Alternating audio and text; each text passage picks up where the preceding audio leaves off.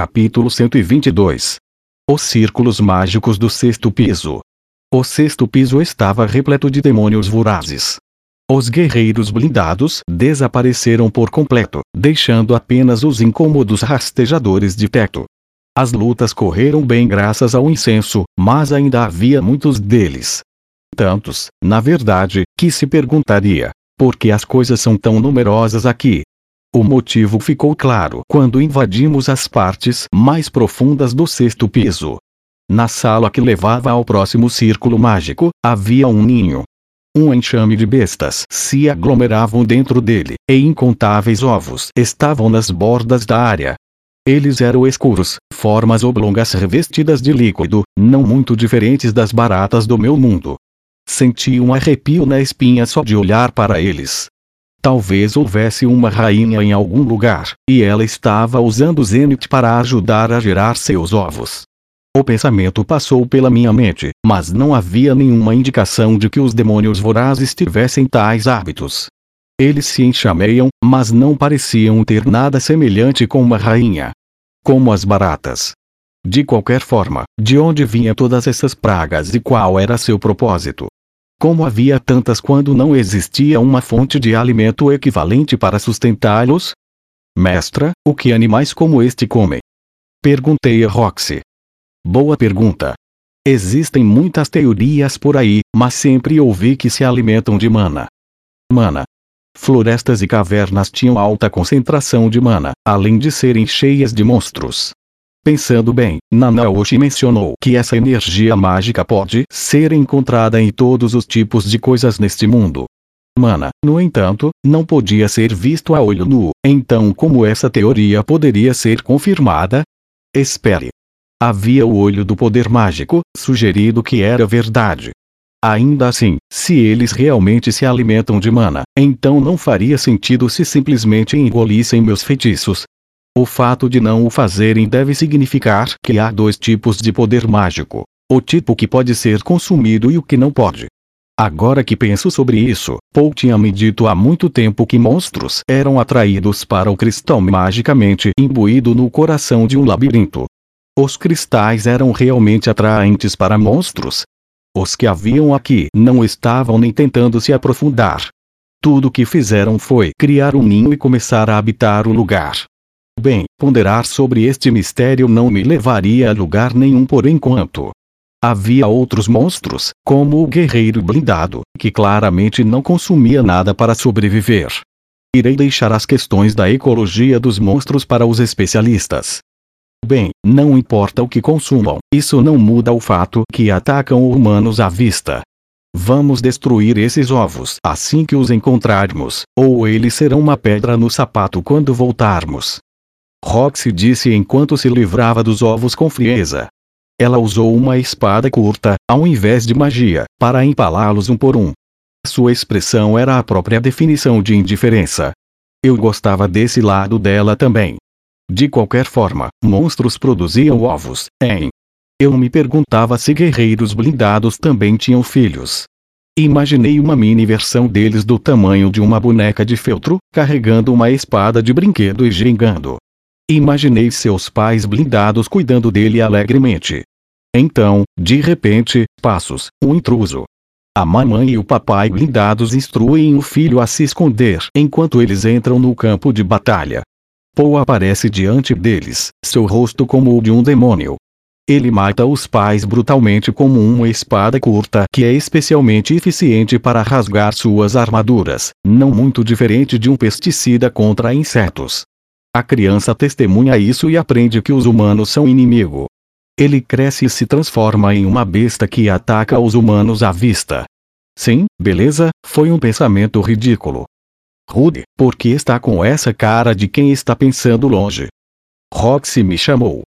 Por favor, ajude. Ah, certo. Fiz o que foi pedido e comecei a quebrar os ovos. As outras três salas ligadas a esta também estavam cheias dessas coisas. Não havia nenhum sinal de que algum deles estivesse perto da eclosão, mas se estivesse, a larva tentaria se agarrar a qualquer humano que visse. Nossa limpeza terminou sem intercorrências depois disso, sem uma única larva recém-eclodida surgindo para tentar agarrar-se à virilha de Roxy.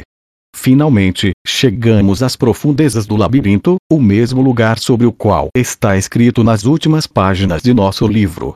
Era uma sala espaçosa e quadrada construída em pedra. Havia três círculos mágicos perto de uma das paredes afastadas da entrada da sala. Se isso fosse tudo, o lugar não teria parecido especial. Mas a sala estava absolutamente vazia, exceto pelos círculos. A anterior tinha um enxame inacreditável de demônios vorazes e mais de uma centena de seus ovos. No entanto, a única coisa ali eram os círculos, quase como se este fosse um solo sagrado onde nem os ovos nem os rastejadores que os deram à luz ousavam entrar. Apenas uma palavra poderia descrever suficientemente este fenômeno. Anormal.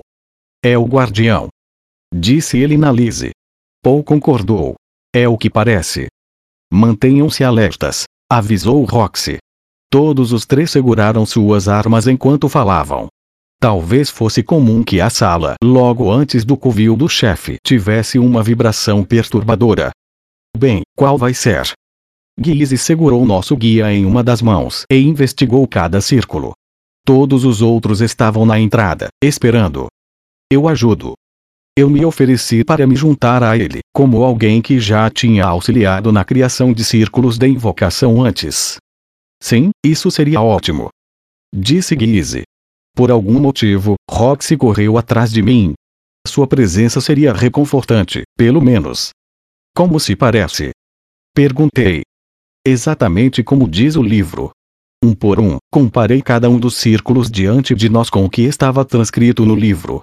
O livro, aliás, dizia o seguinte: havia três círculos mágicos. Soubemos imediatamente que dois deles eram círculos de teletransporte aleatórios, então usamos uma pedra para marcar aquele que pensávamos ser o correto e pulamos. No entanto, era uma armadilha. Fui transportado para um espaço desconhecido, encontrando-me preso entre corpos negros e viscosos. Isso mesmo, um ninho de demônios vorazes. No momento em que me viram, Vou poupá-lo da cena de batalha que se seguiu. Eu imediatamente localizei a pedra que eles usaram como um sinal. Era uma rocha lindamente polida do tamanho de um punho. O número 6 foi esculpido em sua superfície. Não tínhamos visto nada parecido nos pisos anteriores. Ao ver isso faz com que você se sinta meio emocionado, não é? Guise franziu a testa. Jura? Eu digo que é apenas um mau sinal. Ouça aqui, chefe, coisas assim. Itens deixados por um grupo morto, são mau agouro. Mau agouro? Sim, isso mesmo. Tudo bem, eu disse, mas não é como se o grupo todo tivesse sido aniquilado. Enquanto conversávamos, continuei a inspecionar o círculo à nossa frente. Parecia muito com os círculos de mão dupla que usamos para viajar várias vezes até agora, mas este aqui era diferente. Se pisado, ou teletransportaria aleatoriamente. Ou talvez nem precisasse pisar nele. Talvez, uma vez ativado, ele deformaria qualquer coisa localizada dentro da sala. Isso significava que um dos outros dois tinha que ser a opção correta. No entanto, ambos claramente tinham as características de um círculo de teletransporte. Rude, sabe qual é o correto? Perguntou Roxy. Balancei a cabeça. Não, não tenho nem ideia. Nanaoshi poderia saber, se estivesse aqui. Nanaoshi? Quem é essa? Uma garota estudando teletransporte, ou melhor, invocação, na universidade.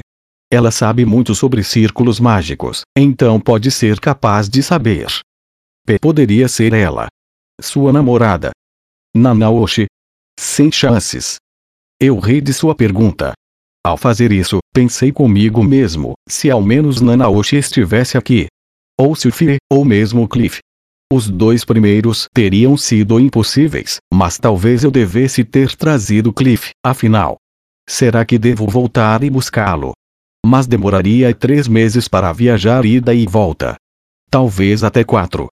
Cliff não estava acostumado a estar na estrada. Não. Mesmo se eu o trouxesse, ele poderia dizer: eu também não sei. Na verdade, eu disse. Eu fiz algumas pesquisas sobre teletransporte na universidade, mas tenho vergonha de dizer que não consigo entender isso. Você pesquisou teletransporte? Perguntou Roxy, surpresa. Sim. Entendo.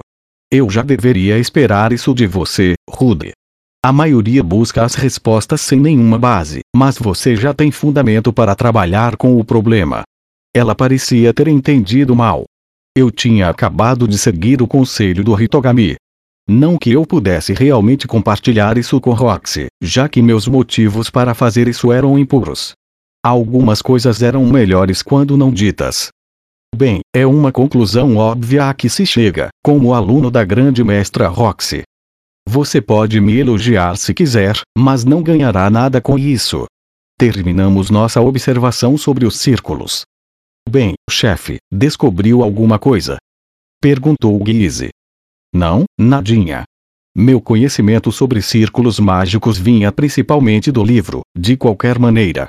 Se a resposta correta não estava em suas páginas, então estava fora da minha área de especialização. Eu fiz algumas pesquisas adicionais sobre teletransporte, é claro, mas isso estava além de mim. Havia uma coisa que eu sabia: os três círculos diante de nós eram anormais. Ajudei bastante na Naoshi com círculos mágicos no passado para ter noção disso. Uma mudança nas partes menores e mais complexas de um círculo alteraria seus efeitos. É por isso que eu poderia dizer com segurança que nenhum desses eram círculos normais. Se o que o livro diz é verdade, um desses dois é o correto. Eu disse.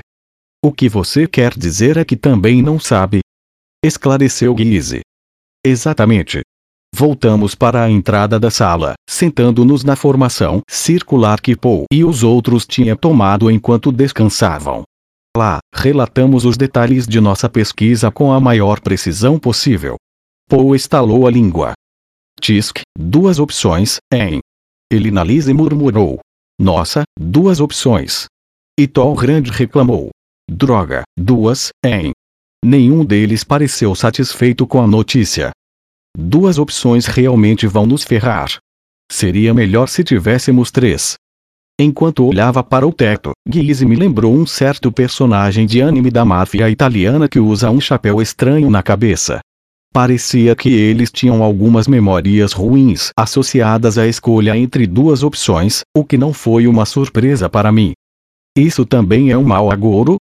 Perguntei. Sim, pois é. Quando temos apenas duas opções, temos que deixar Slime escolher. Ou o que quer que façamos, vai acabar em fracasso. Explicou Gizzy. Paul e os outros concordaram com a cabeça. Slime, em. Esse nome trouxe de volta memórias. Como uma fera, ela certamente tinha um olfato bom o suficiente para farejar a resposta correta. Ghislaine. Se ao menos ela estivesse aqui agora. Disse Paul melancolicamente. Elinalise acrescentou. Ela só foi útil em momentos como este. Ela nunca ouvia as instruções durante a batalha e corria de cabeça, quase como se não tivesse entendido uma palavra que alguém disse. Não sabia ler, escrever ou fazer aritmética e ficava furiosa sempre que falavam sobre algo que não entendia. Mas, pelo menos, quando tínhamos apenas duas opções, ela era estranhamente capaz de escolher a certa. Disse Tom Grant. Uou, eles realmente não mediram palavras para serem cruéis com ela. Pobre Ghislaine. Eu esperava que parassem por aí. Afinal, ela era uma das mestras que eu respeitava. Por favor, dê um tempo a ela. Implorei. Ela agora pode ler, escrever e fazer aritmética. Ghislaine tinha trabalhado muito. Ainda tropeçava quando se tratava de adição que exigia somar números grandes, mas deu seu sangue e suor para aprender divisão. Ump, já ouvi isso do Poe antes, mas não vou ser enganado. Disse o anão. Não há como aquele cãozinho agir como uma pessoa normal. Eu ouvi a mesma coisa, mas, para ser honesta, também não posso acreditar. Concordou Elinalise. Os dois certamente estavam céticos. Não que eu não entendesse, já que Ghislaine certamente tinha sido uma cabeça oca. Isso parecia estranho, no entanto. Todos os ex-membros do grupo de Poe estavam reunidos aqui, todos exceto Ghislaine. A mesmíssima mulher que tinha sido o único membro do grupo a manter contato com Paul após a separação. A única que conhecia Buena Village, de todos os aqui reunidos. Sim, estranho mesmo. Esqueça isso, o que vamos fazer? Perguntou Guise, voltando ao ponto original de nossa conversa. Havia dois círculos. Por qual iríamos prosseguir? Rude, nem mesmo você foi capaz de descobrir, hein? Perguntou Paul. Balancei a cabeça. Infelizmente, não. Eu até estudei isso na escola antes de vir. Perdão, mas não posso ajudar mais do que isso. Então é isso. Paul cruzou os braços sobre o peito, fechou os olhos e começou a pensar. Depois de nem mesmo um minuto, ele ergueu a cabeça. Vamos apenas votar por maioria e ver onde isso nos leva. Aqueles a favor de ir pelo círculo da direita, levantem a mão direita. Aqueles a favor do da esquerda, levantem a esquerda. Cada pessoa levantou a mão ao seu comando. Paul, Elinalise e Roxy votaram para ir pela direita, enquanto Guise, Tolrand e eu votamos para ir pela esquerda. Estávamos perfeitamente divididos. Tisk, não podemos nem decidir. Cuspiu Paul. Um, pai, disse.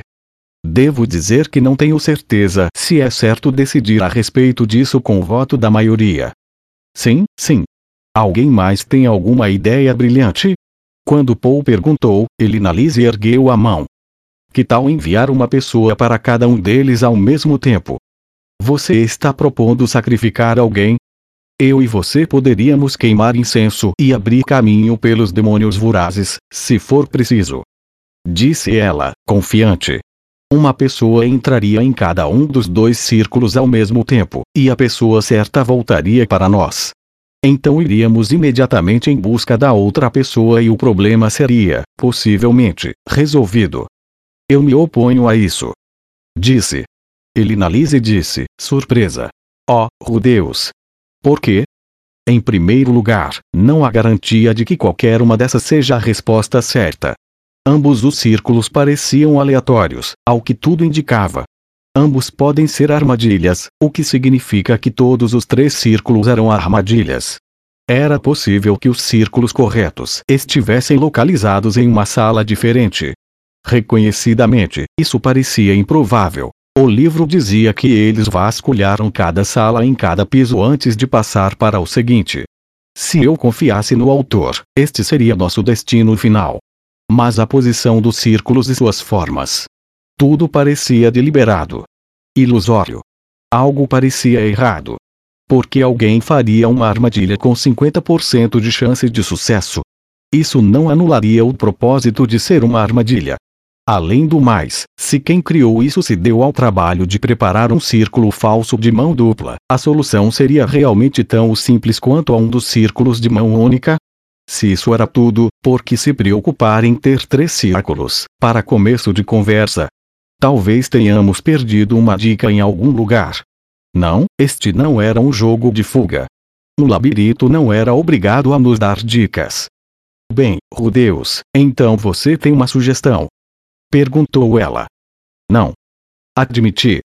Mas eu poderia pedir para você esperar um pouco mais antes de tomar uma decisão. Isso pesou em mim. Parecia que havia algo que eu estava esquecendo.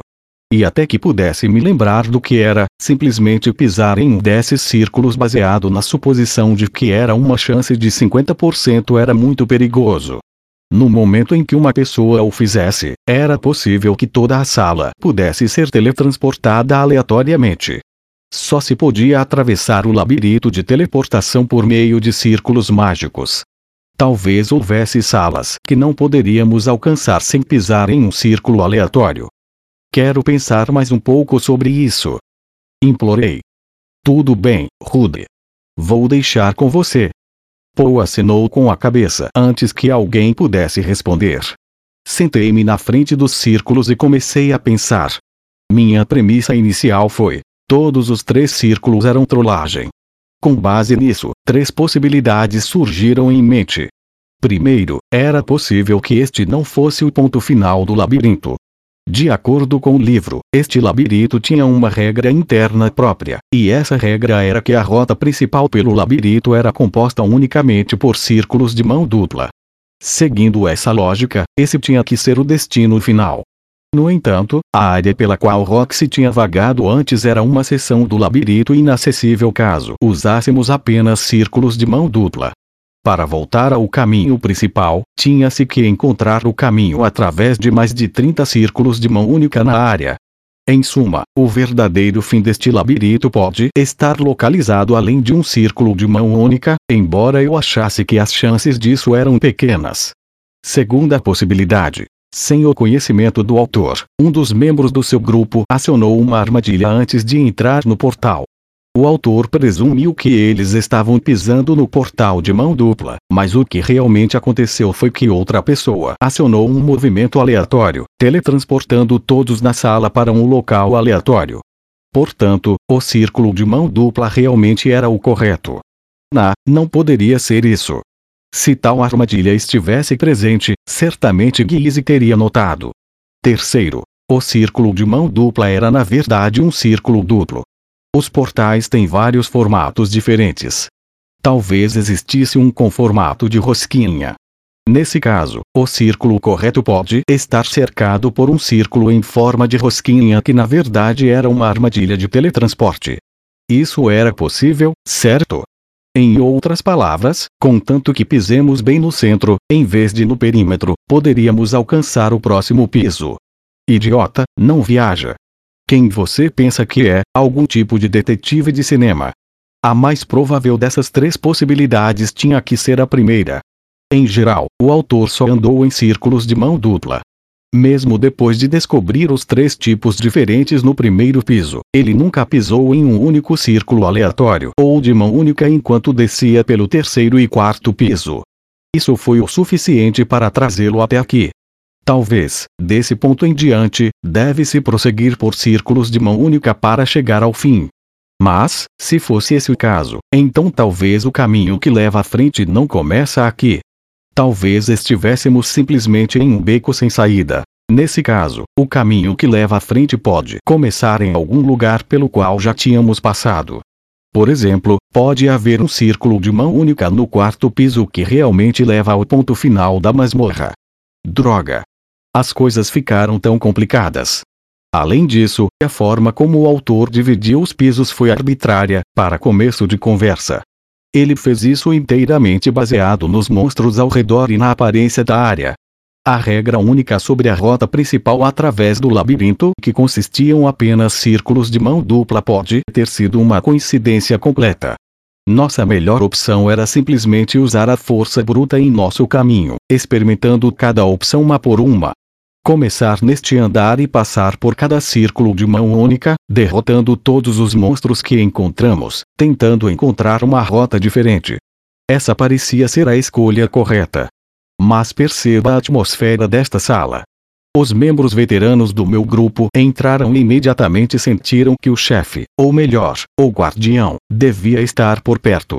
Eu tinha certeza de que aquele lugar tinha que ser especial que esta tinha que ser a última sala neste labirinto. Não, talvez fosse apenas uma das armadilhas do labirinto. 1. Um. Simplesmente não há fim para as possibilidades. Murmurei para mim mesmo enquanto me levantava. Era hora de uma pausa para o banheiro. Pai?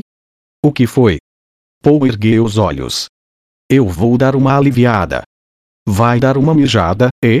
Também vou. Mijada. Gritei em estado de choque. Você não pode usar uma linguagem tão inadequada na frente das mulheres. Quem se importa com os modos em um lugar como este? Qual é? Estamos na frente da Roxy. Não posso dar uma bola fora aqui. Bem, beleza, ela provavelmente não pensaria muito sobre eu indo ao banheiro, mas ainda assim, Paul me acompanhou para fora da sala e voltamos para a área onde os cadáveres dos demônios vorazes e os ovos esmagados permaneciam. Lá, nos revezamos para vigiar enquanto o outro cuidava de seus assuntos. Você está sofrendo mesmo aí. Comentou Paul enquanto eu esvaziava minha bexiga. Sim. Ocorreu-me que talvez este lugar não seja a sala final deste piso. que talvez haja outra rota. Uma que temos que pegar para chegar ao chefe. Na, não tem como. Ele balançou a cabeça. Aquela sala é definitivamente o lugar certo. Você está dizendo isso com base no que exatamente? Nada. Em outras palavras, intuição. Ainda assim, era a intuição de um veterano. Não é algo que eu poderia deixar passar sem levar a sério. Intuição desse tipo pode parecer uma conjectura infundada, mas na verdade era uma inferência inconsciente baseada na experiência. Bem, não há necessidade de se precipitar. Disse Paul. Vamos esperar. Se houver algo sobre o qual você não tem certeza ou que deseja discutir conosco, fique à vontade. Não tente resolver tudo sozinho, beleza? Entendido. Eu coloquei meu amigo de volta para dentro das calças e troquei de posição com Paul. Agora que eu estava de guarda, dei uma olhada ao redor. Oh, também há outra coisa sobre a qual gostaria de falar com você, Rude. Sim? O que é? Um breve silêncio. Ah, não. Não é hora para isso agora. Eu vou te contar quando voltarmos para a pousada. O que?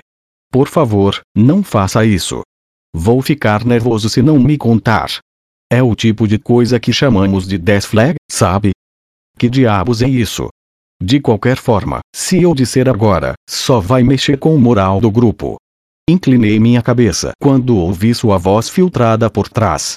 Isso iria bagunçar nosso moral. Sobre o que diabos ele queria falar, então? Era ansiedade por causa da Zenith. Ou algo mais poderia deixar as coisas estranhas entre nós, uma reprimenda de algum tipo? Supus, no fim. Basicamente, sim. Algo do tipo. É verdade que poderia realmente estragar as coisas se eu ficasse deprimido e não conseguisse manter o foco na batalha. Você pode ficar tão bravo quanto quiser comigo quando isso terminar. Ah, bem, não é como se eu estivesse com raiva. Apenas imaginei que eu lhe daria a chance de se preparar um pouco. Assim que voltarmos para a pousada, hein? Eu esperava que pudéssemos resgatar Zenith antes disso. Espero que a mãe esteja bem.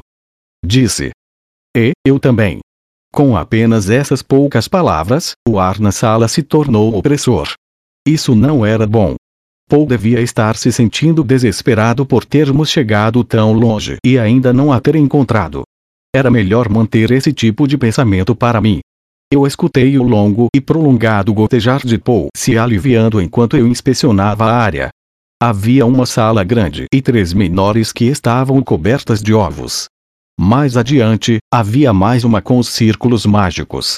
Todas as salas menores eram conectadas à maior. Algo estava me incomodando. Esta sala é muito longa, não é? Um? Paul grunhiu de volta. Acho que sim. Por quê? Tinha uma forma oblonga, embora larga o suficiente e tão abarrotada de cadáveres que quase parecia quadrada à primeira vista. Uma inspeção mais detalhada revelou que seu comprimento excedia a largura. Na verdade, era retangular. Em cada extremidade deste longo trecho havia uma sala anexa, embora seus tamanhos fossem diferentes. Eu já tinha visto isso antes. Recentemente. Algo estava estranho. Então de repente percebi. Isso mesmo, parecia exatamente com as ruínas dos círculos de teletransporte que usamos para chegar aqui. Certo. Vamos voltar então. O, Rude. O que você está fazendo? Paul me olhou desconfiado. Eu dei a ele um olhar de soslaio enquanto corria de volta para os outros membros. Guise estava sentado com a bunda plantada no chão, não muito diferente da estátua do grande Buda, quando gritei para ele. Senhor Guise, pode me ajudar um pouco? Um? Você encontrou algo? Venha logo. Eu o arrastei comigo para o centro da sala. Por favor, procure por aqui e veja se consegue encontrar uma escada escondida. Ah. Espere, acho que pode ser possível. Não vimos nada além de armadilhas de teletransporte até agora, mas pode ser que haja uma sala escondida ou algo assim. Guise, tendo se convencido sem qualquer intervenção minha, ajoelhou-se e começou a vasculhar. Ele pôs sua orelha no chão, o rosto tenso. Então retirou sua espada curta e começou a bater com o punho no chão. Ei! Está aqui! Está aqui! exclamou ele. Chefe, há uma caverna aqui embaixo. Você consegue abrir? Me deu segundo. Guise começou a mexer no chão. Ele seguiu em direção à parede, suas mãos roçando a superfície enquanto avançava. Então voltou até mim, nada bom. Não consigo abrir. Provavelmente é algo que precisa ser aberto à força. Não haverá problemas se quebrarmos, certo? Não. Não há armadilhas. Tudo bem, chefe, vamos lá. Mire bem aqui. Disse Guise enquanto esculpia um X no chão. Liberei meu canhão de pedra na área apropriada. A bala de terra foi desviada com o estrondo retumbante, deixando o chão abaixo dela arranhado. Me segurei demais. Um pouco mais forte do que isso. Disse Guise. Você consegue, certo? Sim. Aumentei a potência e dei outro tiro. Desta vez, um estrondo muito mais alto ecoou pelos corredores enquanto o chão desabava, deixando um buraco em seu rastro. Tudo bem, deixe o resto comigo. Guise caiu imediatamente de joelhos, limpando os escombros. Agora que havia um buraco no chão, o resto foi fácil. Não demorou muito para alargar a cavidade, transformando-a em uma abertura quadrada. Abaixo dela, escadas caíram em cascata na escuridão. Incrível! Só podia ser você mesmo, chefe. Nem acredito que descobriu. Bem, já vi esse tipo de layout antes. Admiti. As ruínas ao redor do círculo de teletransporte que usamos para chegar aqui tinha três salas vazias dentro delas, e mais uma com uma escada. Suspeitei que a quarta sala um dia parecerá tão simples quanto o resto.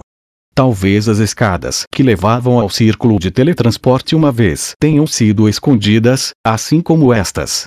Na época em que as ruínas ainda estavam em uso, cada cômodo deve ter sido mobiliado, tornando impossível localizar a escada oculta com um simples olhar. Talvez o motivo de estar tão visível agora fosse porque a cobertura enfraqueceu com o passar dos anos, ou alguém a destruiu. Beleza, pessoal, o chefe encontrou uma escadaria escondida.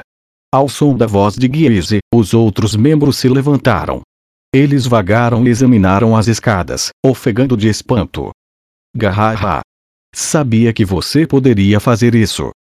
Tolrand gargalhou, batendo a mão nas minhas costas. Pai! Esse é o meu filhão. Declarou Paul em voz alta, seguindo o exemplo do anão com um tapa de sua autoria. Pai! Eu disse novamente. Isto faz sentido. Parece que me lembro das ruínas do círculo de teletransporte serem parecidas. Elinalise também me deu um tapa. Uri. Não fique muito animado. Pode haver armadilhas. Chefe, passa-me três de seus pergaminhos. E aqui está. Guise disse, também dando um tapa. Quando olhei por cima do ombro, vi Roxy com sua mãozinha levantada no ar. Nossos olhos se encontraram, os dela olhando de baixo, e sua mão parou suavemente nas minhas costas, mal roçando em mim. Pronto, disse ela. Você fez um bom trabalho. Sua expressão estava atingida de decepção, como se não conseguisse engolir o sucesso de seu aprendiz. Cada um dos meus atos estava diretamente ligado a ela, então não via necessidade dela se sentir irritada. É isso, decidi, se a notícia deste momento se espalhar, vou me gabar de que na verdade foi Roxy quem me deu a dica. Tudo bem, vamos indo. Fiquem atentos. Disse Guise. Pode deixar. Todos acenaram com a cabeça juntos. Ao pé da escada havia um círculo de teletransporte, um tipo de mão dupla. Um que era de um profundo vermelho sangue,